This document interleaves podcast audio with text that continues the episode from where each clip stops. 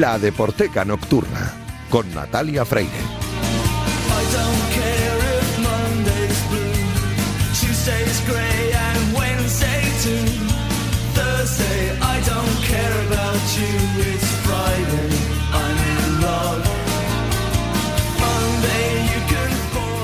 Bienvenidas, bienvenidos a La Deporteca, el programa de Radio Marca en el que demostramos que el deporte es y genera cultura. Os recuerdo que tenéis un correo electrónico, ladeporteca.gmail.com. Os recuerdo también la cuenta de Twitter, arroba ladeporteca, donde podéis comentar y sugerir lo que queráis. Y este programa ni ningún otro serían posibles sin los técnicos. Así que gracias a todos los que me ayudan cada día y esta noche especialmente a Daniel López Cantador, que ya está haciendo que todo suene a la perfección. Hoy eh, ha sido el sorteo de la Lotería de Navidad y se ha dado el pistoletazo oficial a las fiestas de Navidad. Hay gente que pone el Belén y el, árbol en el puente de, de diciembre, de la Purísima. No, o sea, se ha puesto siempre el día 22. No te ha tocado la lotería y dice, pues habrá que celebrar que seguimos vivos. Y, y bueno, bueno, de hecho, María Carey celebra, empieza, dice ya es Navidad, lo dijo al día siguiente de Halloween. O sea, no, yo soy un poco grinche de decir, eh, yo sacaré las cosas de Navidad mañana, seguramente, y decoraré un poco la casa, pero no demasiado. El caso es que, me estoy enrollando mucho, que en la Deporteca empezamos eh, nuestros programas especiales de Navidad, vamos a decirlo así, en el día de hoy. Y por eso le hemos dado vacaciones a Julio Ruiz, que ya sabéis que nos acompaña cada viernes aquí con su himno titular, pero no os pongáis tristes, porque esta noche tenemos a otro colaborador de lujo para inaugurar las fiestas navideñas. Lo dicho, no me enrollo más. Arrancamos ya.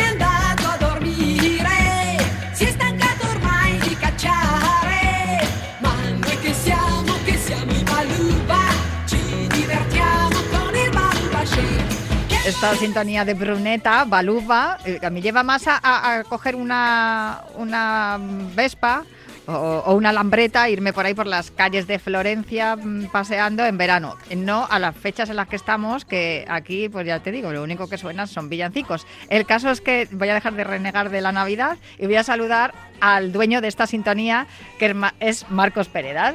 Muy buenas, Marcos.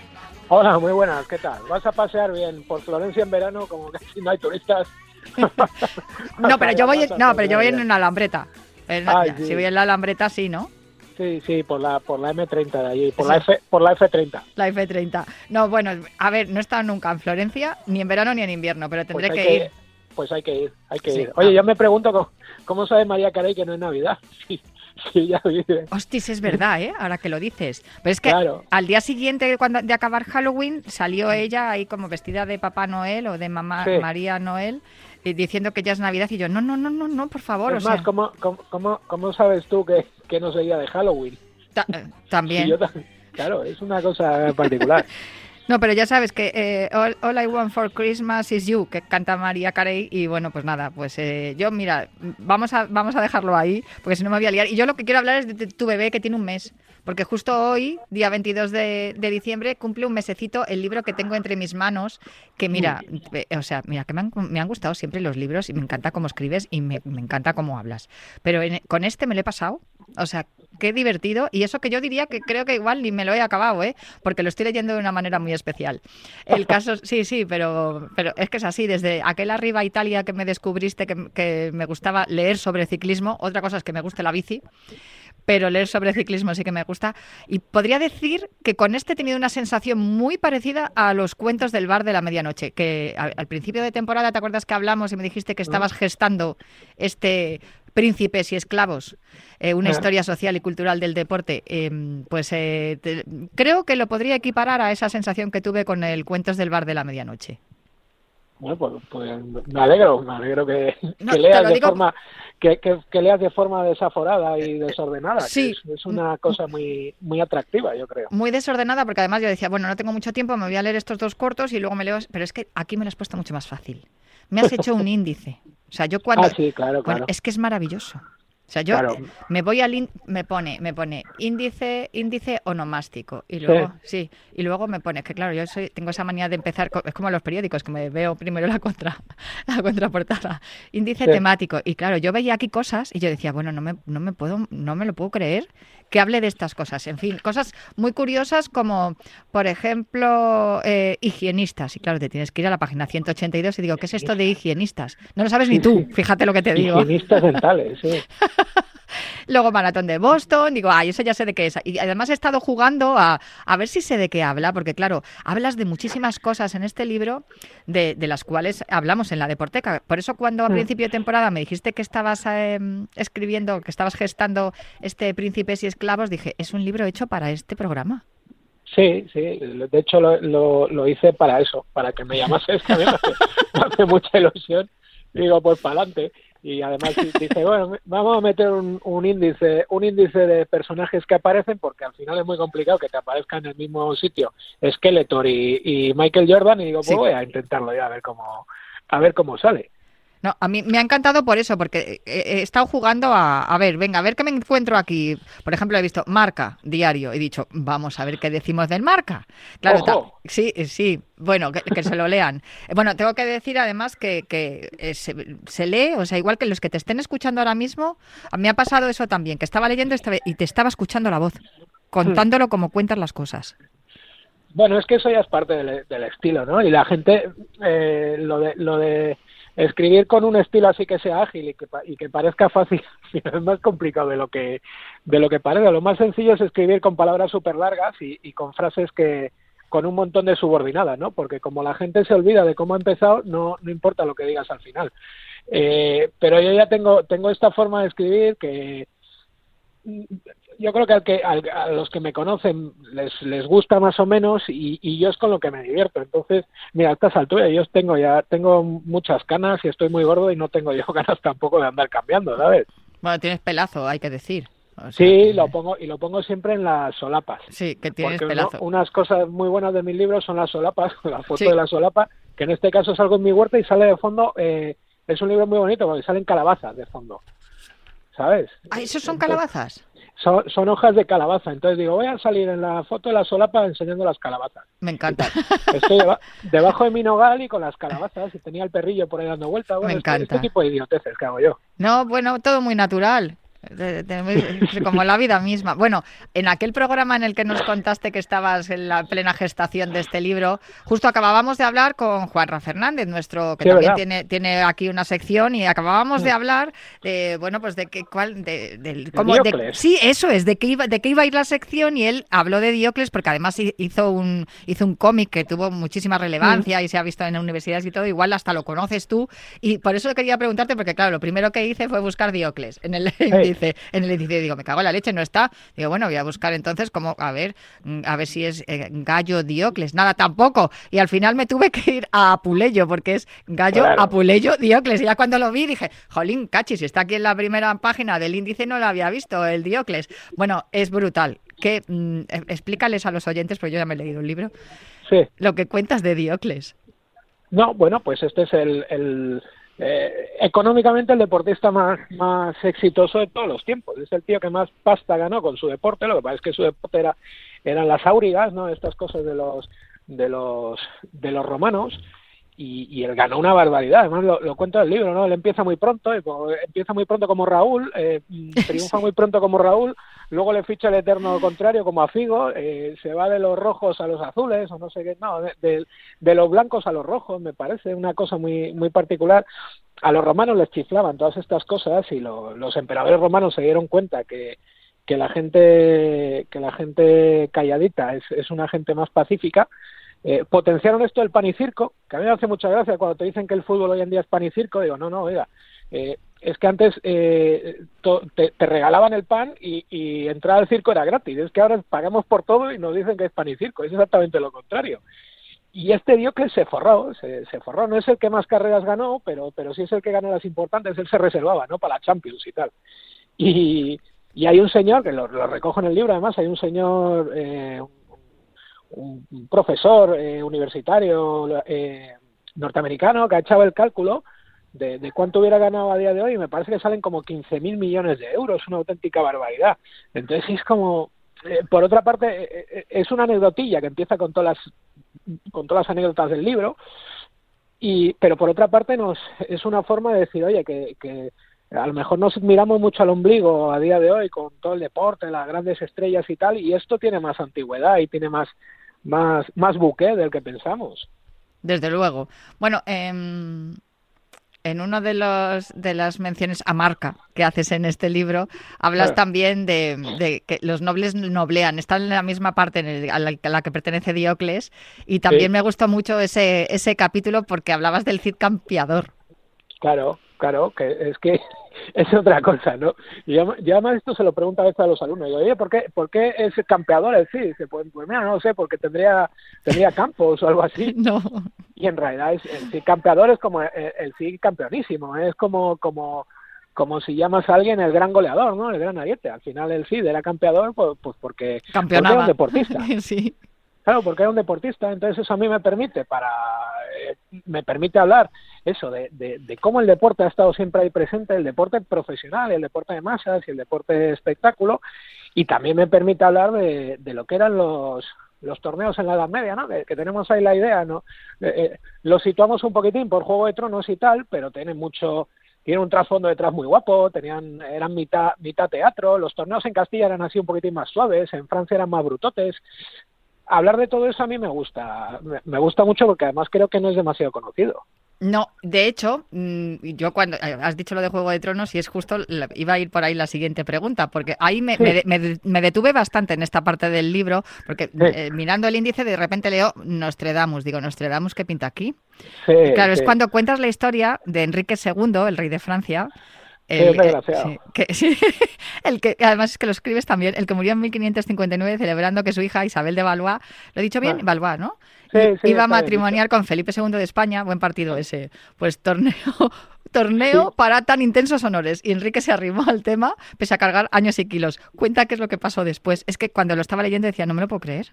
No, pues que le sale mal el asunto. La verdad es que el tío lo que, lo que, lo que hace es una, una especie de exhibición, ¿no? Es como, como el baile nupcial, lo que pasa es que en aquella época, pues, pues era una especie de torneo, era un torneo de exhibición, porque, o sea, un torneo me refiero, se, se subían a los, se subían a un caballito y se ponían ahí con sus lanzas y tal, y hacían como que se pegaban, y quita tal.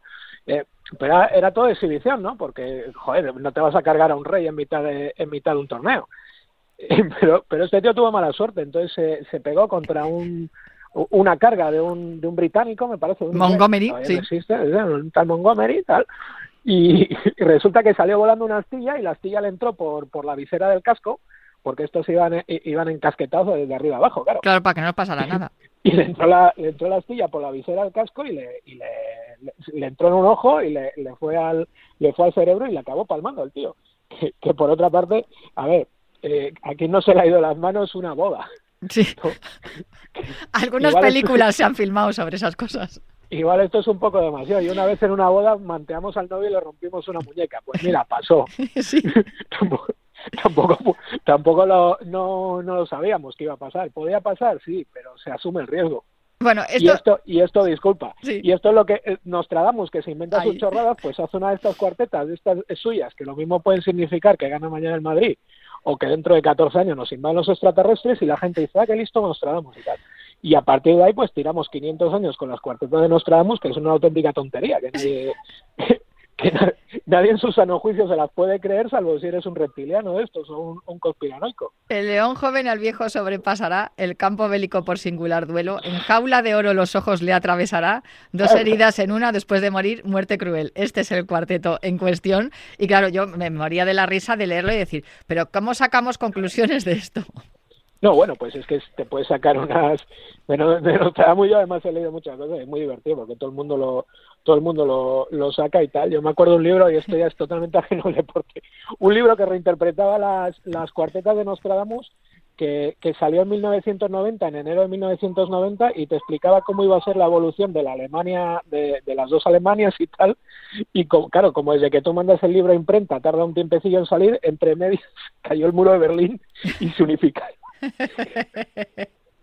y luego yo tengo en casa eh, libros que tengo, tengo tres ediciones tengo un libro que es eh, El mundo se acaba en 1993, otro que es El mundo se acaba en 1994 y hay otro que es El mundo se acaba en 1995 y entre paréntesis pone confirmado.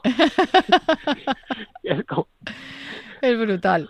Oye, sí, bueno ese tipo de cosas. No, no, es genial. Ahí me he reído mucho. En esa, en esa parte, de verdad, me, lo he pasado bastante bien, en esa parte del libro. Pero claro, Escucha, ahora, ahora tenemos apostadores de estos, que, que sí, tenemos apostadores de estos, tipsters, ¿no? Que les, que les llaman ahora, eh, que te dicen lo que va a pasar en el partido el domingo y encima te tienes que palmar pasta. Es lo mismo.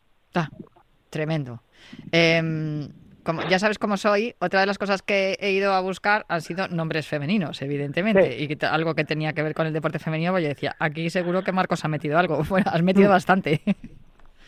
Sí, sí, porque a ver, el, a ver, el, libro, eh, estamos contándolo así de una forma un poquitín amena y tal, el, libro trata de cosas muy serias, porque en realidad de, lo que, de lo que intento hablar es de cómo el, el deporte eh, como, como aparece en una frase, no es solo minuto y resultado, sino que tiene muchas más cosas, ¿no? Entonces el deporte nos permite explicar historias y nos mm. permite reírnos también, pero también es un mecanismo y un vehículo ideal para, para cosas muy serias, ¿no? Para, para reivindicaciones de tipo racial, para reivindicaciones de tipo social, y también para reivindicaciones de tipo eh, femenino, si quieres, o de género, como, o como quiera decirlo. Y entonces yo ahí hago, hago muchas referencias porque además es que hay para hacer muchas, hay para hacer muchas referencias. ¿Por qué? Porque al final eh, el deporte tiene esa apariencia tan naif, tan amable, hmm. y está tan seguido, es tan, eh, universalmente seguido, que es un lugar perfecto para, para que se te vea y para, para poder exhibir, ¿no? Eh, para poder exhibir tus ideas o, tu, o tus reivindicaciones. Entonces tú conoces mejor que yo, por ejemplo, la historia de Catherine Switzer y todas, estas cosas. yo quería ponerle a eso un poco más de contexto, ¿no? De dónde veníamos antes, que eran los los Juegos Olímpicos Femeninos que hubo en la antigua Grecia, qué, qué opinaba Coubertin, que, que, ahora, bueno, el año que viene van a ser los Juegos en su ciudad, pues nos van a meter a Coubertin hasta por los ojos, nos van a decir lo, guapo que era, lo majo que era, un, pacifista y tal, y a mí me gusta atizarle, porque el tío era todo lo contrario, ¿no? Mm, lo explicas bien, de hecho, lo explicas bien en el capítulo de Alice Miliat, que eh, yo no, la, no conocía esa figura y me ha sorprendido gratamente, sí, los Juegos Femeninos. Claro, es una figura, fíjate, la de Alice Miliat es un, es un ejemplo perfecto. Es una señora que, que, hace todo, que es pionera en prácticamente todo, en, en pionera de la aviación, es pionera también, es una de las primeras enfermeras, eh, eh, cubre una guerra y tal y cual. Em, pero donde más destaca o lo, o lo, más visible de ella es precisamente eso, ¿no? El, el rollo eh, del deporte femenino. Por lo que decíamos antes, porque es muy visible y porque aparentemente es tiene un punto naif y tiene un punto amable y tiene un punto eh, poco agresivo que en realidad te permite mm, decir y hacer cosas que tienen muy poco de naif, muy poco de amable y muy bastante de agresivas. Mm. Sí, Está claro. Ella, eh, desde luego, no se, fíjate, eh, no se resignó. Hemos tenido en el, otro programa en el que dedico a mujer y deporte femenino singular, eh, hace un par de temporadas tuvimos a Jorge García, el historiador, y nos traía una historia de las pioneras, de las mujeres que empezaron a practicar deporte en la primera mitad del siglo XX. Y muchas de las cosas que nos contaba Marcos, yo le escuchaba y decía, es que eran más modernas a principios del siglo XX que ahora a principios del siglo XXI. Bueno, es que, pero es que fíjate, el, el ni siquiera ellas eran más modernas. Es que eh, el otro día yo, eh, haciendo una presentación, la primera presentación estaba con un, me presentó un amigo mío que se llama José Gutiérrez, que es un es un profesor universitario que hace eh, está especializado en una cosa muy bonita que es sociología del deporte. Entonces él, eh, bueno, pues tiene, tiene, sabe mucho más que yo de estas cosas y me contaba, dice, mira, lo que, lo que cuentas tú de, de Switzer, el, el paisanuco que la intenta echar de la, de la maratón de Boston, mm. él me contaba que a su cuñada, hace 20 años le hicieron lo mismo en una San Silvestre. Una San Silvestre que era para los hombres dos vueltas a un recorrido y para las mujeres uno. Y su cuñada, que se veía con fuerzas, quiso hacer la segunda vuelta y se metió una persona del, de la organización y la echó. Es tremendo, pero no me estás hablando desde hace mucho tiempo. Te estoy hablando de hace 20 años escasos. Hmm, tremendo. 20 años escasos. Entonces dice, joder, es que eh, muchas veces vemos esto y nos parece que, pues eso, decimos, no, es que el, la lucha de las mujeres por, por la igualdad en el deporte eh, es de la misma época del Cid campeador. Y dice, bueno, hasta que rascas un poco. Y tenemos ejemplos muy recientes. Sí, Ciertamente. Otra cosa que me ha llamado la atención y que desconocía, porque fíjate, has dicho que yo de esto sé mucho, pero em, em, me ha sorprendido un montón con un montón de cosas sobre los deportes mixtos, porque fíjate que me estoy hinchando yo a decir que qué bonitos los relevos mixtos, que cada vez tenemos en vela, en triatlón, en atletismo, que se hacen más pruebas mixtas y que eso mola porque se trabaja en equipo, y pues eso se muestra un poco también la, lo que es la, igualdad en, tanto social como, como en, la, en la parte deportiva, que es un poco el reflejo en la sociedad, y resulta que ha habido deportes mixtos durante toda la historia. Sí, sí, bueno, son deportes así un poquitín, eh, son poco, poco, poco mainstream, ¿no? Podríamos decir. Pero yo también quería, quería meter deportes mixtos porque em, en este, en este libro, que no es, que es un libro sobre deporte y no sobre competiciones, eh, me pareció interesante plasmar eso. Pues ya te digo, yo eh, también hablando con este señor de, de, antes y con otros, yo tengo muchos amigos que se dedican a, pues, a psicopedagogía y cosas por el estilo, y hay una corriente bastante sostenida que dice que, que los deportes en, colegios y en institutos deben de ser mixtos hasta X años, ¿no? Mm. Cada, cada persona te, te, pone una te pone un, un límite, pero más o menos hasta la, la, adolescencia media, por así decir. Entonces a mí eso me parece muy interesante porque creo que mm, desconozco si se hace en, en los sitios, pero sé que después no se no se transmite a la sociedad esa idea y me parecía interesante eh, pues sacar ejemplos claros de lo que son deportes, de, de, que existen deportes mixtos que no son mainstream, pero que vete todo a saber, ¿no? El, tampoco era mainstream el, yo que sé, el surf o el skate hace 20 años. Sí, un deporte que siempre está en crisis, por cierto, que lo dicen mis amigos skaters. El skate siempre está en crisis. Si yo con, solo de todos los que nombras aquí conocía el chocball, precisamente porque tuvimos en ese programa de, de Mujer y Deporte a, integrantes de un equipo de chocball que explicaban por qué, por qué eh, practicaban ese deporte y por qué además podía ser perfectamente mixto. A mí esa, esa parte me ha, me ha gustado mucho. Luego ha habido otras que han sido son un poco más eh, dolorosas, aunque también las escribes muy de forma muy divertida, como cuando te ocupas del dopaje pero me ha gustado mucho y también en el, en el sentido en el que hablas de ello, mm, un capítulo que se titula Odio eterno al fútbol moderno, en el que hablas, cómo no, del Atlético Club de Socios. Sí, ese, tipo de cosas. Fíjate, sabía yo que te iba a gustar esa. ¿eh? Sí. Eh, em, a ver, odio eterno al, al, fútbol moderno desde, desde, el punto de vista de la, de la mercantilización absoluta. De, fíjate de lo que decíamos antes, ¿no? Diga, oye, no, no, no me diga usted que, esto es pan y circo cuando me está cobrando eh, el pan a precio de hamburguesa y encima me está cobrando el circo como si vinieran los hermanos Tonetti, que es una, barbaridad. Eh, y realmente, al final, el, problema es cuando, estamos hablando de, de, deporte y estamos hablando de cosas que son eh, sentimientos, si quieres, ¿no? O que, o que desarrollan sentimientos en las personas y al frente lo que hay es empresas, porque al frente lo que hay son sociedades anónimas. Entonces, eh, es un, es un punto de vista un poco raro, ¿no? Yo no conozco a nadie que sea, que sea eh, fan de Mercadona, ¿no? Y vaya por ahí con la, con la camiseta de Mercadona animando. Ahí hay una unión de, de, Bueno, vete tú a saber. vete tú a saber. Ahí hay una unión de elementos que es muy, que es muy interesante. Y entonces, eh, forzosamente, en, ese, en esa mercantilización de lo que son empresas y por lo tanto entidades mercantiles, pues se quedan cosas eh, que mucha gente añora mm, por porque le traigan mejores recuerdos o porque piensan que las cosas deberían ser de otra manera y deberían hacerse de otra manera y surgen estas entidades alternativas, por así decir, ¿no? El, un Atlético Madrid mm, de los socios, un Manchester United hmm. de los vecinos de Manchester, el famoso unionista de Salamanca, que es sí. que por otra parte y yo en Murcia también, lo han hecho, sí. Hay, hay un montón y cada vez hay más. ¿Por qué? Por, y esto también es muy interesante. Porque muchos de estos, de estos clubes, paradójicamente, lo que tienen es un gran tirón después comercial. Es como lo que ha hecho el Sao Pauli, que eh, ha hecho casi una marca comercial de ser una eh, entidad anticomercial. Y hmm. entonces ahí, ahí hay una, una dicotomía muy chula que a mí me gusta mucho recalcar. Aparte que, eh, bueno, a mí lo, lo, del nacimiento de los clubes estos, creados por la propia afición, me, me parece un, parece una metáfora acojonante de, del mundo moderno. Y hablando del mundo moderno, también hablas de la Kings League de Gerard Piqué y hablas de los boomers y que el deporte tradicional ya solamente ha quedado para la gente que tenemos muchas canas. Sí, eso, o sea, todo el mundo, o sea, cada, a cada, persona le llama la atención una cosa, pero todo el mundo me habla de eso, ¿no? Los boomers y tal. Eh, primero, no tengo ni puñetera idea de lo que es la Kings League. Iba a decir otro, otra palabra, pero no es... También hay Queens League.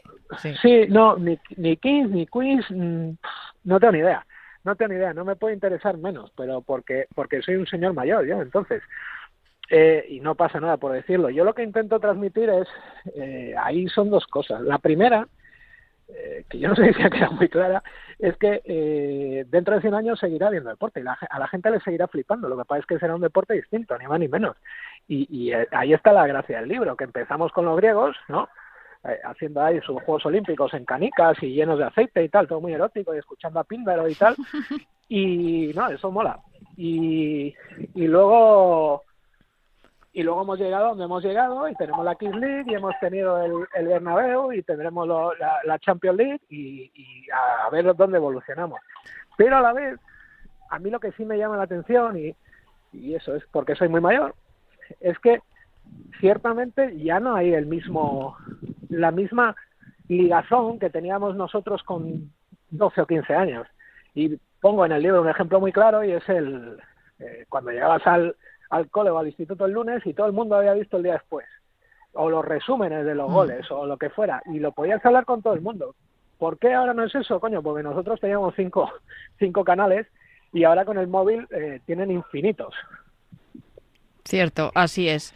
Ahí, ya para terminar, hay otra, otra parte del libro que me ha gustado mucho, que además está todo el libro salpicado con esas cosas, porque la tizas a todo Cristo, o sea, no se libra ni Dios, está clarísimo y me gusta mucho eh, cómo vas enlazando con la parte política, ¿no? Cómo, los políticos utilizan el deporte y cómo el deporte, en el buen sentido, utiliza también la sociedad para cambiar de alguna manera mejor. Sí, eh, eso es otra cosa que a mí me interesaba transmitir, ¿no? Porque sí que es verdad que dice, bueno, atiza a quien, a quien yo creo y no tengo ningún problema, porque además creo que está todo eh, hecho con un cierto sentido del humor. Con mucho. Cuando habla, cuando habla de Mussolini, no, mira, Mussolini hace la ola, pero al revés, pues no. eso, no es sentido del humor, ¿no? Pero bueno, eh, está bien dicho. Eh, pero sí que me interesaba, siempre que se habla de, política y deporte, piensa, joder, los Juegos Olímpicos de, de Berlín, el, el, uso del fascismo y tal, y dice, vale, guay, todo eso es verdad y lo contábamos y tal y cual, pero se nos olvida, por ejemplo, el, eh, pues el, los Juegos Olímpicos de, México, el 68, ¿no?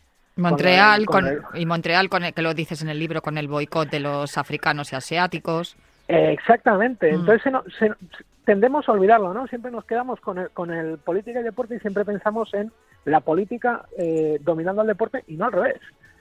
Porque tenemos lo mismo, claro, la imagen de, de, de Smith y Carlos en el, en el podio de, México, mm.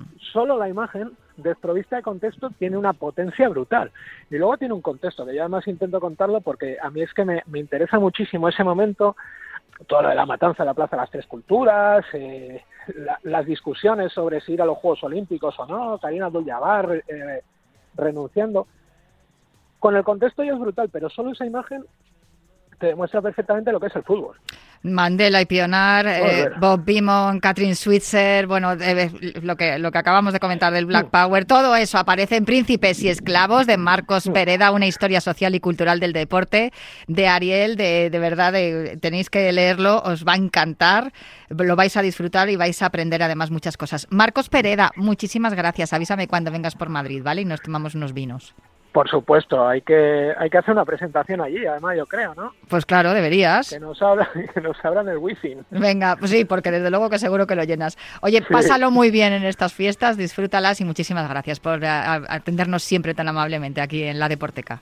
Que lo pase bien todo el mundo y gracias a vosotros. Príncipes y esclavos, el libro de Marcos Pereda, de verdad, un gran regalo para estas Navidades, ya lo he dicho, sabía yo que le iba a decir. Yo me marcho ya, pero prometo volver la semana que viene con más cultura y deporte aquí en la Deporteca.